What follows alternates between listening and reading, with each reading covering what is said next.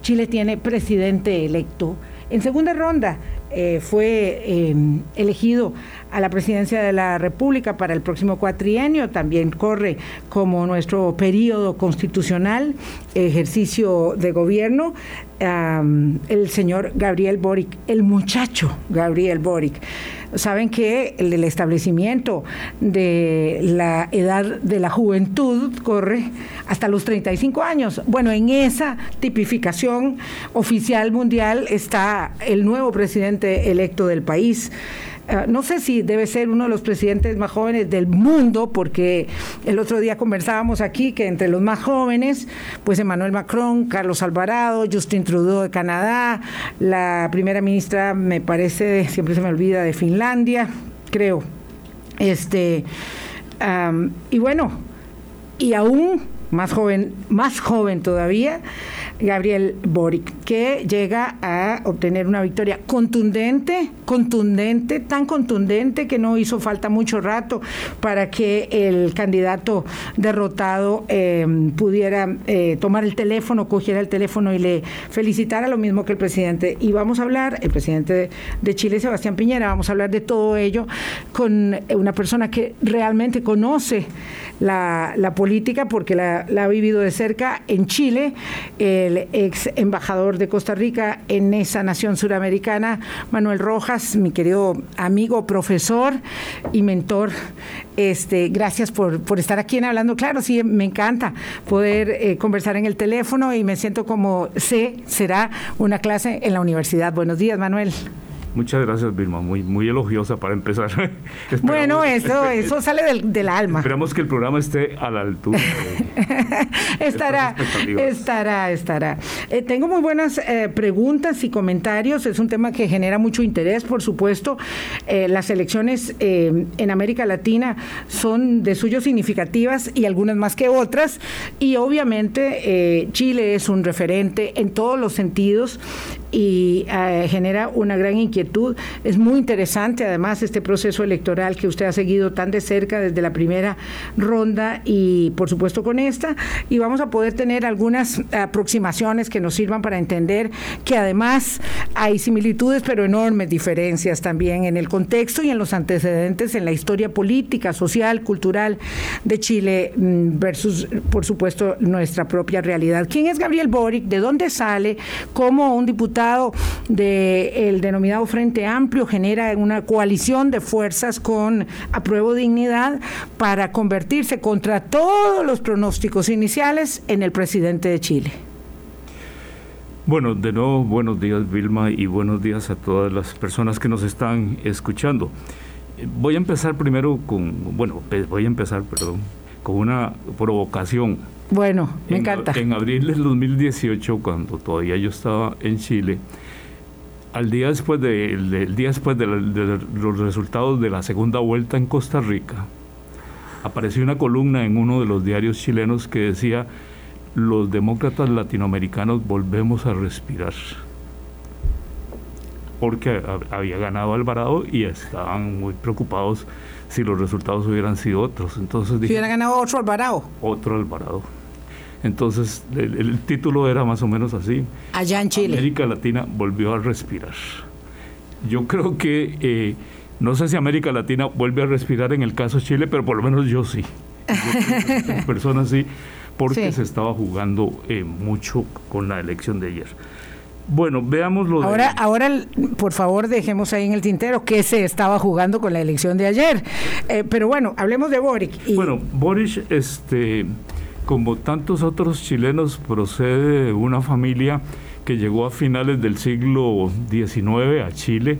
Parece que el primera, la primera persona de apellido Boris que llegó allá, eh, o su antepasado este, más inmediato, llegó en 1895 y se instaló en el sur de Chile, en la zona de Magallanes, que es una, una de las regiones, una de las 16 regiones chilenas eh, y él parece que andaba buscando oro. Más al sur de Chile quiere decir al sur, al sur, al sur, ya en el polo casi. Son en avión cinco horas, eh, por ejemplo, a, Punta, Punta Arenas. Desde Santiago. Cinco horas desde Santiago. Desde Santiago, sí, es un tirón enorme. Muy largo, muy largo. Gigantesco, sí.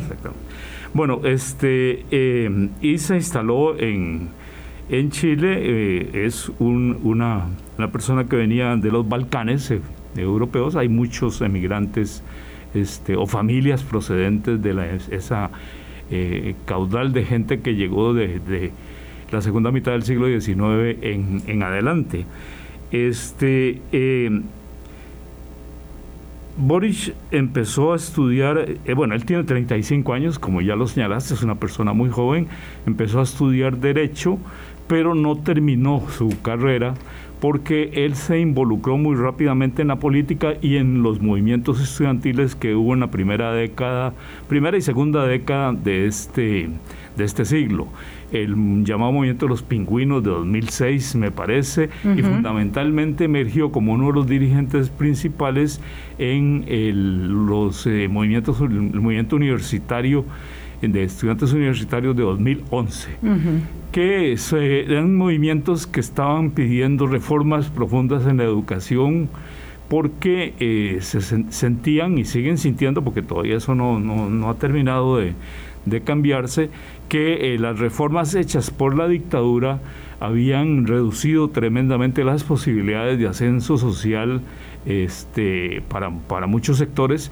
que no tenían acceso a la, a la, a la educación. La educación se privatizó fundamentalmente, seguía habiendo, existiendo este, eh, escuelas públicas y privadas, eh, escuelas públicas y colegios públicos también y universidades públicas, pero en condiciones muy limitadas, muy limitadas y en competencia con este, escuelas subvencionadas y con las escuelas privadas. Además, este, en Chile eh, hay una particularidad que ya hemos hablado en otros programas aquí mismo, y es que hay un cinco o seis colegios importantes, todos localizados en Santiago, y una o dos universidades donde sale la mayoría, digamos, de la gente eh, que luego a cargos públicos, sobre todo en, lo que se ha llamado el centro derecha.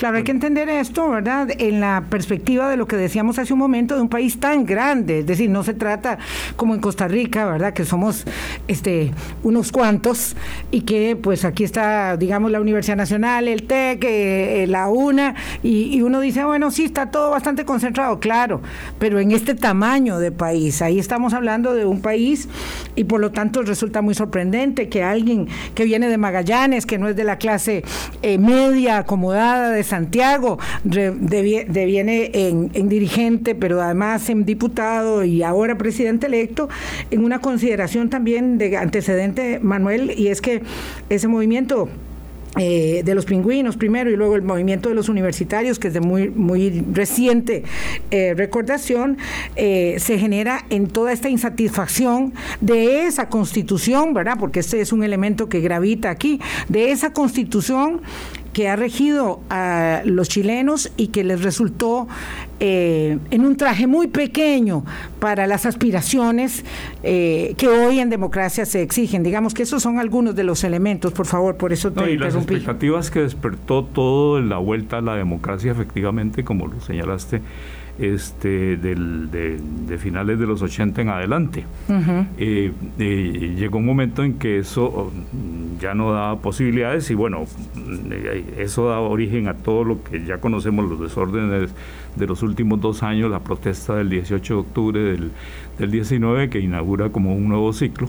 Pero no nos desviemos, este, Boris viene entonces del movimiento estudiantil, básicamente, rápidamente deviene en diputado, ¿verdad? y este junto con otros dirigentes del, de, de, partidos de la izquierda chilena como Camila Valle. Ah, esa te iba a hablar de ella, es un espectacular. O, o este Carol Cariola también y, algunos otros que son este, se vuelven estrellas de la, política eh, por su juventud, por su claridad y por este, el, señalamiento de hacia dónde querían ir claramente. Y está, eh, a, pesar de que algunos de ellos se mantienen, por ejemplo, en el Partido Comunista, como Camila Vallejo, este, sin embargo, ya los partidos políticos tradicionales chilenos, los grandes partidos tradicionales, los partidos que hicieron, digamos, la, vuelta a la democracia, ya no eran eh, suficientes como para contener las expectativas de esta gente. Sí, digamos, se hizo corta la constitución, se hicieron cortos también los partidos, las demandas eran demasiado grandes para esos trajes antiguos. Entonces, por ejemplo, anoche Eugenio Tironi, un eh, analista chileno, que estaba contra Boris, pero que anoche está como muy entusiasmado con Boris en, sus declaraciones en la radio, decía una cosa que es cierta, Boris viene, eh, es uno de los de los va a ser uno de los presidentes chilenos que viene del Parlamento. Qué esa, interesante. Esa, tradición se había, se había, roto. Se había roto. Y ahora. Con Michelle Bachelet, con Piñera, sí, ya. Ahora vuelve alguien que ha estado metido en la cuestión política desde el Parlamento y, emerge como un líder. Antes de eso llega al, Parlamento, ahí amplía su liderazgo y está... Y hace unas armas que son determinantes. Por eso, digamos, eh, eh, elabora el tema de la negociación, del encuentro con el otro, del acercar las posiciones como un mantra. Permanentemente está hablando de eso. Sí, y con una gran posibilidad que se ha visto a lo largo de esta campaña y sobre todo en las últimas cuatro semanas de, la primera vuelta de, noviembre, con una gran posibilidad de, aprender y de abrirse a las, a las nuevas circunstancias. Me da la impresión de que eh, cada vez está más localizado en el contexto en que se encuentra. Es decir, con, conectado a tierra con los pies más en el suelo que es una de las cosas que se le había se ha venido achacando a la clase política chilena a los partidos eh, tradicionales, a los partidos que, como señalábamos, dieron el, eh, permitieron la vuelta a la democracia, que habían perdido contacto con la, con la gente. Y por eso es que lo que estalló en el 19 de octubre del, del, 18 de octubre de 2019 y los acontecimientos eh, siguientes, incluyendo la formación de la convención esta constituyente, este, se han dado prácticamente al margen de los partidos políticos este, chilenos una gran cantidad de representaciones, digamos, no político-partidarias, que han emergido con mucha fuerza, y eso hay que entenderlo en, en, todo el contexto democrático global, ¿verdad? Que son movimientos feministas, movimientos de defensa de eh, ambiente, movimientos de defensa de otras minorías, en el caso chileno, de las indígenas, por ejemplo, el, tema de, las, de la seguridad social y las pensiones, todo eso, digamos, ahí encontró cuando el, después de la primera ronda llegan a, esta segunda José Antonio Katz y Boric, encontró, digamos, una vía de, de, salida, porque la diferencia son prácticamente 12 puntos porcentuales. Decíamos que fue muy rápido el reconocimiento de la derrota de José Antonio Caz eh, y muy rápida la llamada al presidente. Eso de una vez genera, eh, digamos, la liberación de toda válvula de tensión que haya y abre la puerta al festejo enorme que vimos anoche. Eh, pero la pregunta inmediata, antes de ir a la primera pausa, don Manuel Rojas, ¿Perdió Cast o ganó Boris? Porque, Boris, porque lo cierto es que esto se había polarizado mucho y había una apuesta por quién lograba de los dos ir más hacia el centro del espectro político y convencer más es evidente que ganó él, pero me refiero a si el otro realmente lo hizo, lo hizo tan mal que perdió, o su antecedente de llegada a la elección ya lo convertía en un candidato que generaba mucha preocupación para la estabilidad social de los eh, próximos inmediatos cuatro años. Bueno, hay que decir que los dos candidatos lograron canalizar este, eh, demandas, nuevas demandas de, la, de la población, de los chilenos, de la ciudadanía chilena porque hay que recordar que Cast ya había competido para ser presidente de la República en las elecciones anteriores y había sacado 8% de la elección.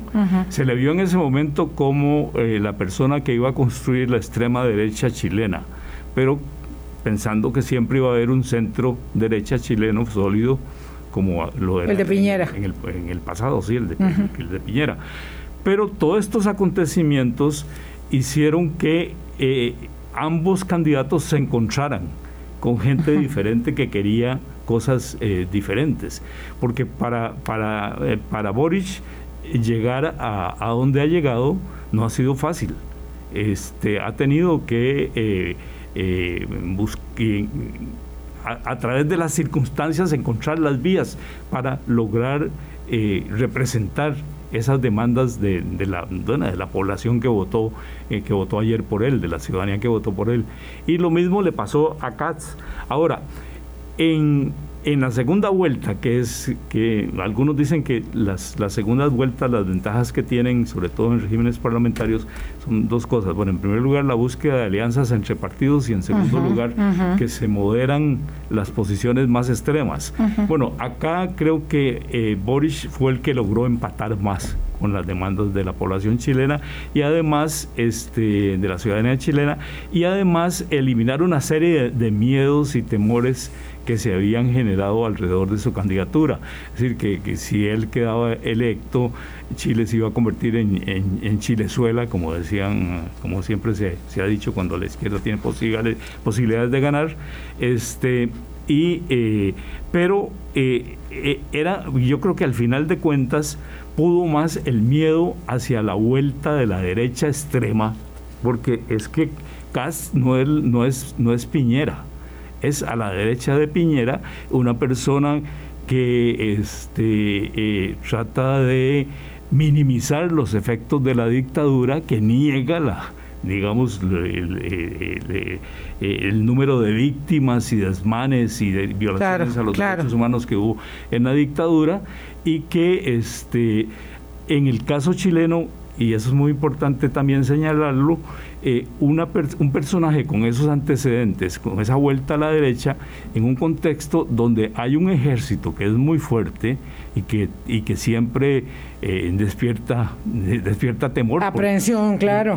Porque, fue, fue el, el, ejecutor, de la, de la política. De... Y un cuerpo de policía militarizada como es este, los carabineros chilenos. Entonces creo que al, al final de cuentas los sectores medios que se habían quedado como votando por otros partidos, incluso por, por este hombre Parisi, al final este, fueron atraídos o, o, sintieron, se sintieron más identificados con el Boric que iba hacia la derecha que con el CAS que intentaba, que, intentaba ir a la izquierda. perdón, al, centro. Sí, con el CAS que, eh, que intentaba presentarse también como de centro.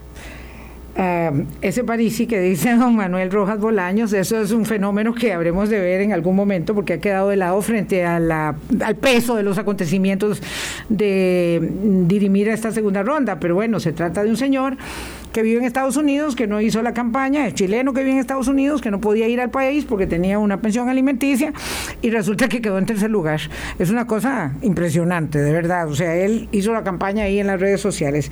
818 porque se hablaba con esa ligereza y eso vale la pena también, luego lo vamos a retomar en, el segmento tercero del tema este de Chile-Venezuela, de qué tipo de izquierda, porque aquí cuando se habla de izquierda y derecha, yo creo que nosotros siempre entendemos otra cosa.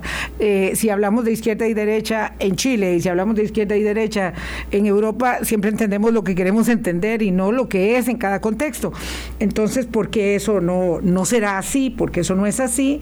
Eh, la gente dice, ah, qué susto lo que pasó y qué, puede pasar aquí. Eh, bueno, eh, pero en el otro segmento, 818, vamos a hablar de los desafíos inmediatos que tiene Gabriel Boris, entendiendo que ahí está muy bien dilucidada la primera y la segunda ronda respecto de la toma de posesión, la toma de mando, entonces es hasta marzo, ¿verdad? Que es lo que debiéramos tener nosotros, un periodo muy corto entre la primera y la segunda ronda y un periodo eh, necesario para formar gobierno y articular todo lo que significa el traspaso de mando. Aquí todavía tenemos tenemos los factores invertidos, 819. Colombia. Con un país en sintonía 822, Manuel Rojas Bolaños es especialista científico social y fue embajador de Costa Rica en Chile, justo para la elección del segundo mandato de Sebastián Piñera, estaba todavía en ese, en ese cargo, mm, por tanto, claro, además mantiene un seguimiento permanente y por eso eh, lo invitamos a este espacio en el que hablamos de la elección de Gabriel Boris, un joven de 35 años como el presidente que asumirá los mandatos eh, en Chile, el mandato en Chile en el próximo mes de marzo. Don eh, Manuel, los desafíos más grandes que tiene en el proceso, ¿verdad? En el que Chile eh, desde el 18 eh, entró en esta circunstancia, digamos, de, contorsión eh, respecto de las demandas y las necesidades de cambiar el modelo con una constituyente en curso, con un Congreso que le será adverso, bueno, usted me dirá qué tan adverso, y con la necesidad de crear gobierno de suerte que sí, que es hasta marzo y no como aquí que el mandatario electo tiene que crear el gobierno como en tres semanas por la circunstancia de esa afortunada del espacio que hay entre la primera y la segunda ronda, que es absolutamente una locura. Pero bueno, allá no, allá tiene este espacio de aquí hasta, hasta marzo. Explíquenos un poco sobre esos desafíos, eh, don Manuel, por favor. Sí, desafíos que eh, básicamente es responder a las expectativas que eh, su grupo generó. Es decir, en Chile hay una gran expectativa de que mm, el nuevo gobierno junto con la convención constituyente van a generar una nueva sociedad. Eh, hay que decir que hay un antecedente interesante, que la señora Bachelet eso lo tenía claro y ella intentó llegar a una cosa que eh, no se pudo, que era conservando el mercado, eh, tratar de construir una, una, sociedad más solidaria. Porque si bien es cierto que en Chile hay, hay una nueva clase media, después de la caída de la dictadura emergió una nueva, una nueva clase media, hay una gran desigualdad social que se traduce incluso espacialmente. bueno, siempre Chile ha tenido esa particularidad, los, los llamados barrios altos y los barrios eh, bajos en, en, en Santiago. Eh, pero que se, se, aumentó considerablemente en todo este periodo. Y con una cosa que señalabas desde el principio, eh, este, eh, Vilma, en el sentido de que el, el, proceso democrático generó más expectativas, la gente quiere más cosas, pero la gente ha surgido mucho, pero hay una clase media, como decíamos, que se, ha, eh, se ha consolidado, pero con una base a veces un poco débil. Eh, es decir, eh, con un gran endeudamiento, por ejemplo el, con, el, con el famoso dinero plástico, las tarjetas, etcétera. Hay una cosa que en Chile siempre nos llamaba la atención a mi esposa y a mí cuando estábamos allá, que si uno iba al supermercado a comprar cualquier cosa, tres mil pesos, cinco mil pesos, cuando llegaba a la, a la caja le preguntaban si iba a pagar en, al contado o a plazos. Aunque fueran tres mil colones. Exactamente, es decir, este, estoy exagerando a, lo mejor. Claro. Pero todo se podía comprar a, plazos, Y eso, eh, al llegar. Y con, y con enormes intereses. Claro, vuelve inmanejable. Claro. la, la cosa. Eh, en el periodo anterior, hasta la reforma de la señora Bachelet, eh, eh poner un hijo en la universidad era endeudarse tremendamente. Para la vida entera, así es. Para sectores medios y casi hipotecar el futuro del mismo profesional porque adquirió una gran deuda que tenía que empezar a pagar una vez este, graduado. Bueno, todas esas cosas creo que eh, llevaron a construir una, una sociedad muy desigual y el intento de la señora Bachelet, que yo creo que es la expectativa que hay en Chile, es lograr una sociedad más solidaria, más igualitaria en algún sentido, conservando algunas de las cosas o, lo básico del, del, periodo anterior. Creo que el modelo exportador, por ejemplo, no está en, en, entredicho. Claro, por supuesto. Sobre eso hay como un acuerdo amplio.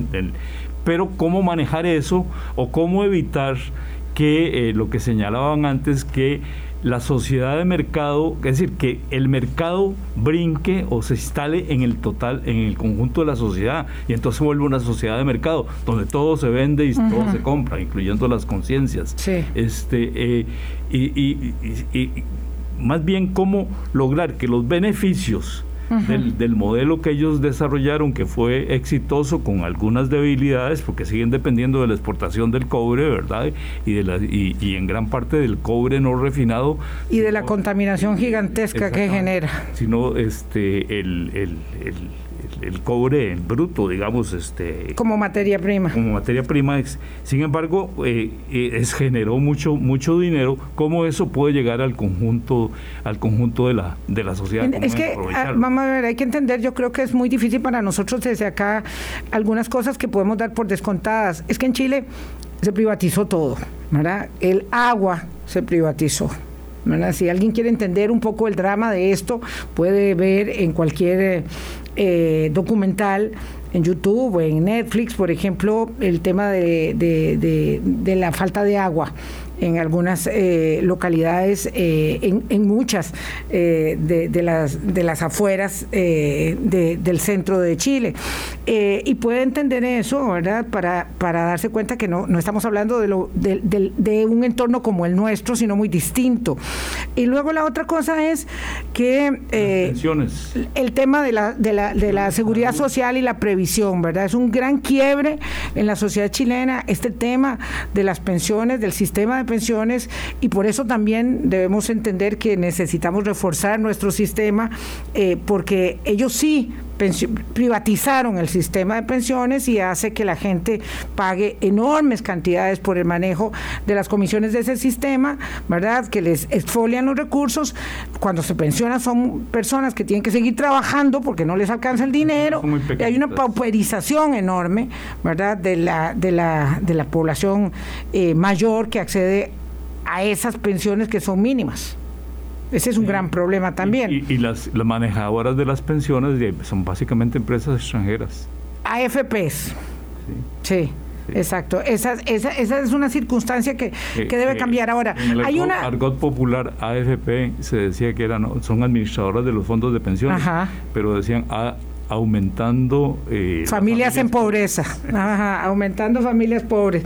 Eh, don, Manuel, eh, ¿qué posibilidades tiene él ahora de formar un gobierno? Digamos, eh, tiene que requerir de otras fuerzas políticas más allá de la propia coalición que lo lleva al poder. ¿Cuál es la conformación de fuerzas en el Congreso y cómo es que eso, digamos, se advierte? evidentemente, un señalamiento siempre ha sido que es muy joven y que es eso eh, puede jugarle en contra, pero bueno, independientemente tiene que formar gobierno y negociar con el Congreso. Sí, es muy joven, pero ya con una experiencia como de 20 años en política. Eh, mire, este Bilba, eh, uno de los problemas que se le señalaban eran su alianza con el Partido Comunista porque este, eh, la coalición que, formaron a Pro Dignidad era el Partido Comunista y el fundamentalmente el Partido Comunista y el Frente Amplio que es el partido de, de Boris. Este, eh, bueno, la primera cosa que la gente tiene que entender es que no es la primera vez que el Partido Comunista estaría en gobierno.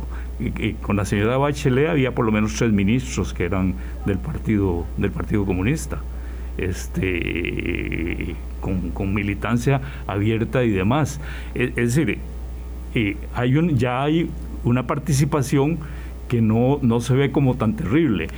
En, en, en el, contexto chileno ciertamente eh, se asusta con, con los fantasmas que también se usan acá para, para asustar. Chávez y Maduro. Chávez y Maduro, efectivamente que eh, son el coco de América Latina, porque, porque son terribles, porque han generado una gran pobreza y una eh, y respeto a los derechos humanos pero esos no son escenarios replicables. Pero, la gente no tiene ningún problema en admitir que es de derecha o es de izquierda o de izquierda a centro o de centro derecha. Es decir, eso está legitimado, lo cual permite una discusión a veces mucho más amplia. Aquí 11 de cada 10 dicen que somos, decimos que somos del centro siempre. Eh, bueno, mi, eh, recordado amigo Carlos Ojo decía que aquí en Costa Rica todos somos de extremo centro de extremo centro. nadie se atreve a decir que es de derecha o de izquierda porque lo descalifican inmediatamente. Bueno, esa coalición original con el PC en estas cuatro semanas se ha aumentado. Se aumentó considerablemente con el caudal de los partidos que conformaban la antigua concertación, que es los partidos socialistas, el Partido por la Democracia y otros partidos que eh, llevaron, digamos, al poder a los gobiernos como de Lagos este, y de la señora Bachelet fundamentalmente. De ahí posiblemente se va a nutrir este Boris, más otros grupos que se juntaron en esto, es decir, empezando por gente tan fuerte como Ricardo Lagos o como la misma Bachelet que le dieron el... Que fueron a apoyarlo, la señora Bachelet se trasladó desde Europa y fue a, hacerse presente al proceso. Y a mí me impresionó mucho que el Ricardo Lagos que a veces uno pensaba que se había virado hacia la derecha, en sus declaraciones dijo, si usted mira mi, mi historial, solo puedo decirle una palabra, Boris, solo puedo estar con él, no puedo estar en otro lado. Porque alguna gente de la antigua concertación sí se corrió. Vieron al, candidato de Piñera, que era Sichel, como la posibilidad de un gobierno centrista, de derecha, pero más centrista, pero de la, la candidatura de Sichel fracasó estruendosamente porque Katz logró aglutinar. Aglutinar, digamos, a, las aspiraciones de la, de la mayoría de la derecha. Bueno, yo creo que hay que esperar eh, para ver cómo va a conformar su gabinete. Hay problemas, por ejemplo, el ministro del Interior, que es como el primer ministro. Muy fuerte, muy, fuerte. Lo que tiene que ver también con el... Con el ejército y con la policía. Policía, ¿qué va a pasar? ¿Quién va a ser ese de, ese grupo? Es una pieza eh, neurálgica. Porque uno de los problemas que hay que combatir, y anoche lo dijo Boris en su, en su discurso, es la violencia y la... Y la y la delincuencia. ¿Cómo va a enfrentar, digamos, todo el, todo el problema que hay en la zona centro-sur con, eh, con los mapuche? Ahí hay una especie de, guerrilla larvada muy abierta. Bueno, ahora hay una zona de excepción ahí, está militarizado toda esa zona. ¿Qué va a pasar ahí? ¿Qué va a pasar con la delincuencia común, digamos, que se generó a partir de, de octubre del 2018 en adelante? Eh, que se instaló así como, como de verdad, se hizo como un foco infeccioso. Exactamente, entonces eh, eh, todo eso tendría que manejarlo un ministro del Interior. ¿Quién va a hacer? Ese es uno de los problemas que seguramente va a tener. ¿Y cómo distribuir su gabinete? Yo creo que en la parte económica mm, no va a tener problemas, seguramente ahí ya tiene claridad de quién, quiénes pueden ser. Hay un grupo de como 150 economistas de importantes de Chile que han estado en cargos eh, ministeriales y, demás en, el pasado que, pertenecían al, a, los antiguos partidos de la concentración que hace unos como una semana una cosa así le entregaron un, un, manifiesto. manifiesto con su apoyo y señalándolo en una serie de puntos y demás. Yo creo que eh, yo espero digamos que eh, a pesar de su juventud que, este, que, se ve, eso es, es una visión muy adultocéntrica, ¿verdad? Porque siempre se ve la juventud como inexperiente. nosotros, nosotros los viejos venimos diciendo, ah, no, que es que es muy joven, es que, imagínense qué problema. Sí, pues este eh, país y, nosotros, los viejos. Yo he escuchado, muy, he escuchado mucha, mucha gente diciendo que el problema de, eh, lo dijo aquí la semana pasada un buen amigo nuestro, es que vea que juventud y lo que pasó con Carlos Alvarado, como si el problema fuera la juventud y no la dificultad de maniobrar en un gobierno, en el ejecutivo en el país, eh, que probablemente la misma o igual dificultad tendría eh, uno de 40, de 50, de 60. Eh, no, y se les olvida que Rafael Ángel Calderón Fournier y José María Figueroa ah, Olsen fueron presidentes antes de los 40 años también. Se les olvida que, que era gente muy joven en, en, en, su momento. Sí, este, bueno, con eso hay que tener cuidado, pero yo tengo la impresión de que esta holgada victoria, porque realmente ha sido muy holgada, es que son casi 12, puntos porcentuales. es un montón de votos. Digamos. Sí, sí, sí. Había venido diciendo que el, eh, que el que ganara iba a ganar por muy poco, 40 Sí, sí, sí. Anoche escuché a un periodista, me pareció muy, muy, muy desubicado, diciendo que la sociedad estaba partida en dos eh, porque la votación era muy estrecha. No, no, no era muy estrecha, era absolutamente apoyante. Que haya polarización, eso sí es cierto, que la hay en todas las democracias, pero la victoria fue muy contundente. No, y no todos los que votaron por Cast son extrema derecha. No, ¿verdad? Ni todos los que votaron por Boris son comunistas, porque además está esta idea nociva, eh, equivocada, distorsionada, de que es la, de que es la izquierda, de etiquetar. Pero además, es, es para ir a pausa, Manuel, el proyecto político de, de, de Boris, visto con los ojos, por ejemplo, de un europeo, es un proyecto muy socialdemócrata. Es totalmente socialdemócrata. Es decir, ahí no, no está nacionalizando nada, no está expropiando nada. E, es como para nosotros el centro, el extremo centro que, que decía eh, nuestro querido recordado Carlos Ojo. Quizás es acá el partido que falta acá en Costa Rica. Es, es, una visión más socialdemócrata, pero real, porque aquí hay socialdemócratas, pero... Bueno, vamos a ver, fue Liberación y fue el rescate que hizo el PAC socialdemocracia es, es, es, es, lo que hizo el PAC en la decisión, digamos, de, liberación nacional. Pero bueno, eso son... Pero hay que entender Hablemos de eso otro día. Sí, y que Boris no está planteando más, mucho más allá de eso en un contexto que, como lo señalaste, si no hay, no hay que perder de vista eso, donde prácticamente se privatizó todo. Casi caricaturizando, yo digo que el gobierno para clavar un clavo en la pared tiene que hacer toda una operación de licitación para que venga a clavar el clavo un privado. Sí, exactamente. Es el extremo, pero... Es el extremo. Pero, pero prácticamente eso es lo que pasa en Chile. Bueno, mi querido amigo Julio Alfaro, que estudió su doctorado en economía en Chile, me recuerda que en efecto desde el 2005, cuando estaba ya en el supermercado por la compra, le decían que si quería cuota o efectivo, eh, y señala que la desigualdad es evidente en las oportunidades de educación superior de calidad. Las pruebas para ingresar a las universidades miden conocimiento y no es como aquí, que un estudiante de golfito puede acceder a estudiar medicina. En Chile esas oportunidades constituyen casi un milagro. Y claro, generaron esta circunstancia de, mm, insatisfacción profunda. Si las democracias no responden, o no pueden responder a la velocidad de las demandas sociales hoy casi en ninguna parte. Ahora imagínense en un país donde están marcadas las diferencias de manera tan honda eh, como, como sucede en Chile, que tiene pues muchas cosas buenas como todo, como toda sociedad, pero muchas otras que resolver 839. Vamos a una pausa y regresamos. Colombia. 8.43 minutos de la mañana. Ah, hay un asunto muy importante que, me estaba recordando Manuel Rojas, y es que en Chile no se eligen vicepresidentes. Eh, por tanto, esa figura del ministro del Interior es tan poderosa, tan fuerte y determinante en la conformación de gobierno. Pero vamos, nos queda solo un segmento, don Manuel Rojas. ¿Cómo se va rápido el tiempo? Se va rapidísimo, por eso le dije, podemos solo puntuar algunas cosas.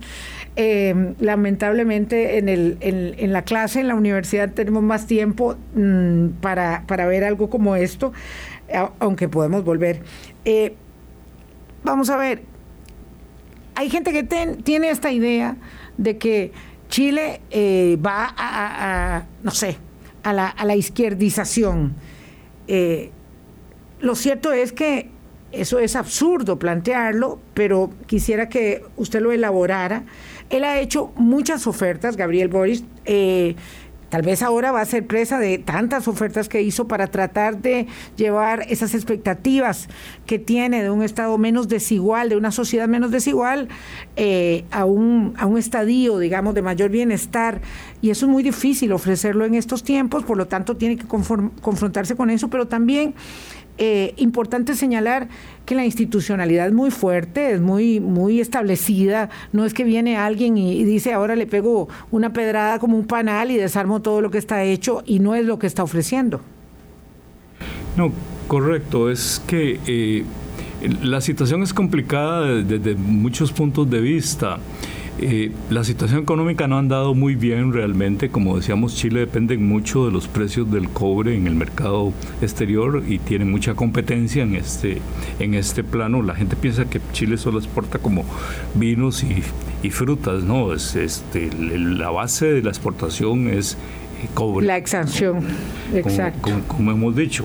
Bueno, ahí hay una situación que las, eh, las perspectivas económicas son inciertas. Luego hay un proceso a la par de, que el gobierno se está desarrollando, que es la construcción de una nueva constituyente, de una nueva constitución, perdón. Es, esto tiene un plazo, va a finalizar en algún momento del, del año entrante. habrá que convocar a una consulta ciudadana para ver si lo aprueba o no, y estamos, estamos ya hablando como en 2023 eh, aproximadamente. Sí. Este, Su periodo estará muy marcado por los cambios, digamos, estructurales de la, de la eh, mm, arquitectura constitucional. Hay que señalar que en las elecciones que hubo para conformar esta convención constitucional, eh, la, la, derecha quedó muy mal parada, es decir, que perdió la posibilidad, todo. la posibilidad de veto, es decir, es una, una constituyente gobernada, digamos, por el centro eh, hacia la izquierda. Luego está la conformación del poder legislativo hay 155 eh, diputados y 50 senadores. Eh, en, la, en, la, Cámara de, Diputados la situación está más o menos empatada, digamos. Hay una ligera ventaja de los partidos o de los grupos afines al gobierno, más o menos 80 escaños de 155, pero es una minoría, digamos, digo, una mayoría muy, muy débil. Y en el Senado van a quedar como 50-50. Este, eh, entonces, eh, no es como que ya llegó un gobierno y ahora va para adelante porque tiene todo, todas las posibilidades. Hay muchas posibilidades de vetos de diversas partes de la sociedad. Además que los grupos que apoyaron finalmente a Boris tienen demandas también muy diversas y satisfacer esas demandas es, es también va, a ser muy difícil. Sí, son muchas y muy este, fuertes.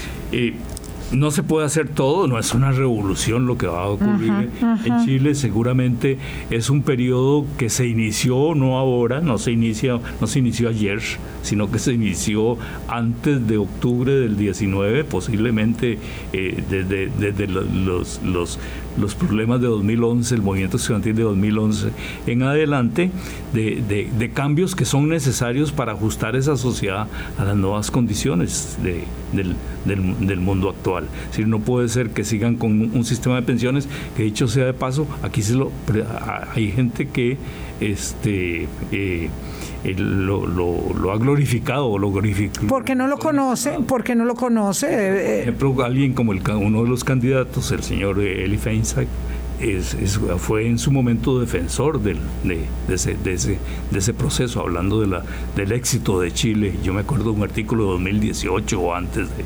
no, no, no solamente él, eh, candidato también eh, diputado del Partido Unidad Social Cristiana, lo recuerdo, pero, eh, el señor Hidalgo. Pero, pero lo que quiero decir es que aquí el sistema es distinto y uno puede mm, pretender, como mucha gente que vimos en la apuesta chilena, eh, era, se decía el país que iba a ser más desarrollado de América Latina de primero, el país que accedería a ser calificado como país desarrollado primero.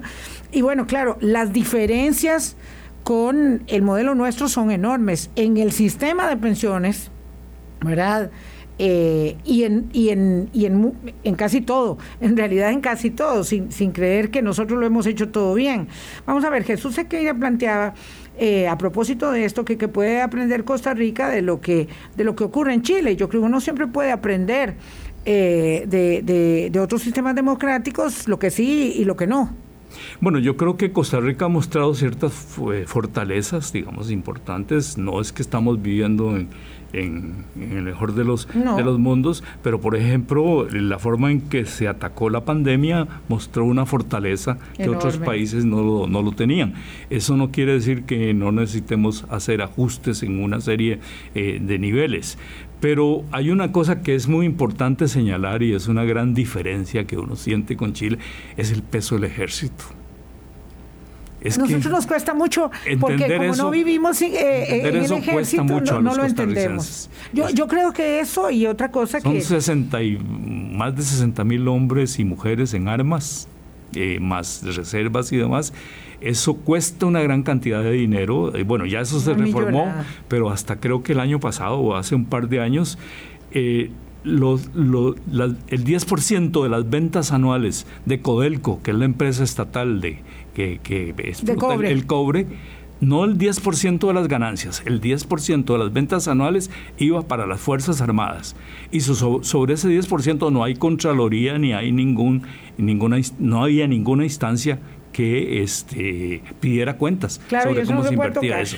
Bueno, eso es una gran cantidad de, dinero y creó una, una casta que, bueno, que es, visible. Eso no lo podemos dimensionar porque nosotros, y lo hablábamos ahora con la abolición del ejército, eh, con el aniversario, el primero de diciembre, con nuestra querida profesora Mercedes Muñoz, este, no podemos dimensionar lo que significa eso, porque nacimos en esa libertad.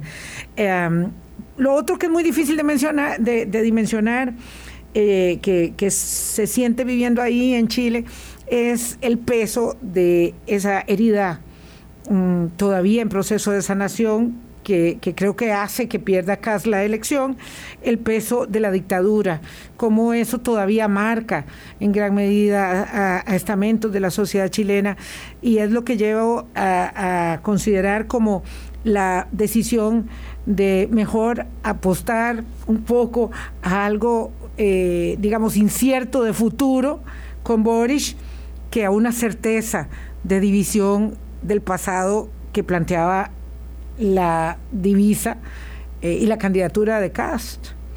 Yo creo que eso es lo que finalmente llevó a la mayoría de los chilenos y chilenas a votar por la opción de Boris con todas las dudas que puedan tener al respecto, muchos de ellos.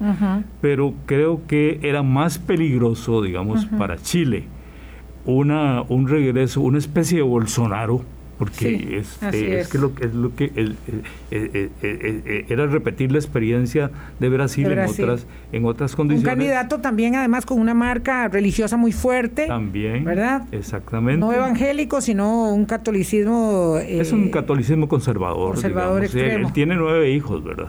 Es una, una persona, eso lo, eh, lo retrata eh, muy bien, pero es una persona que negaba la dictadura y negaba los efectos perniciosos de la dictadura, 3.000 muertos y, y, desaparecidos y más de 40.000 violaciones eh, constatadas por las comisiones que se establecieron posteriormente en la vuelta a la a la, a la, democracia, violaciones a los derechos humanos en todos los, en todos los niveles.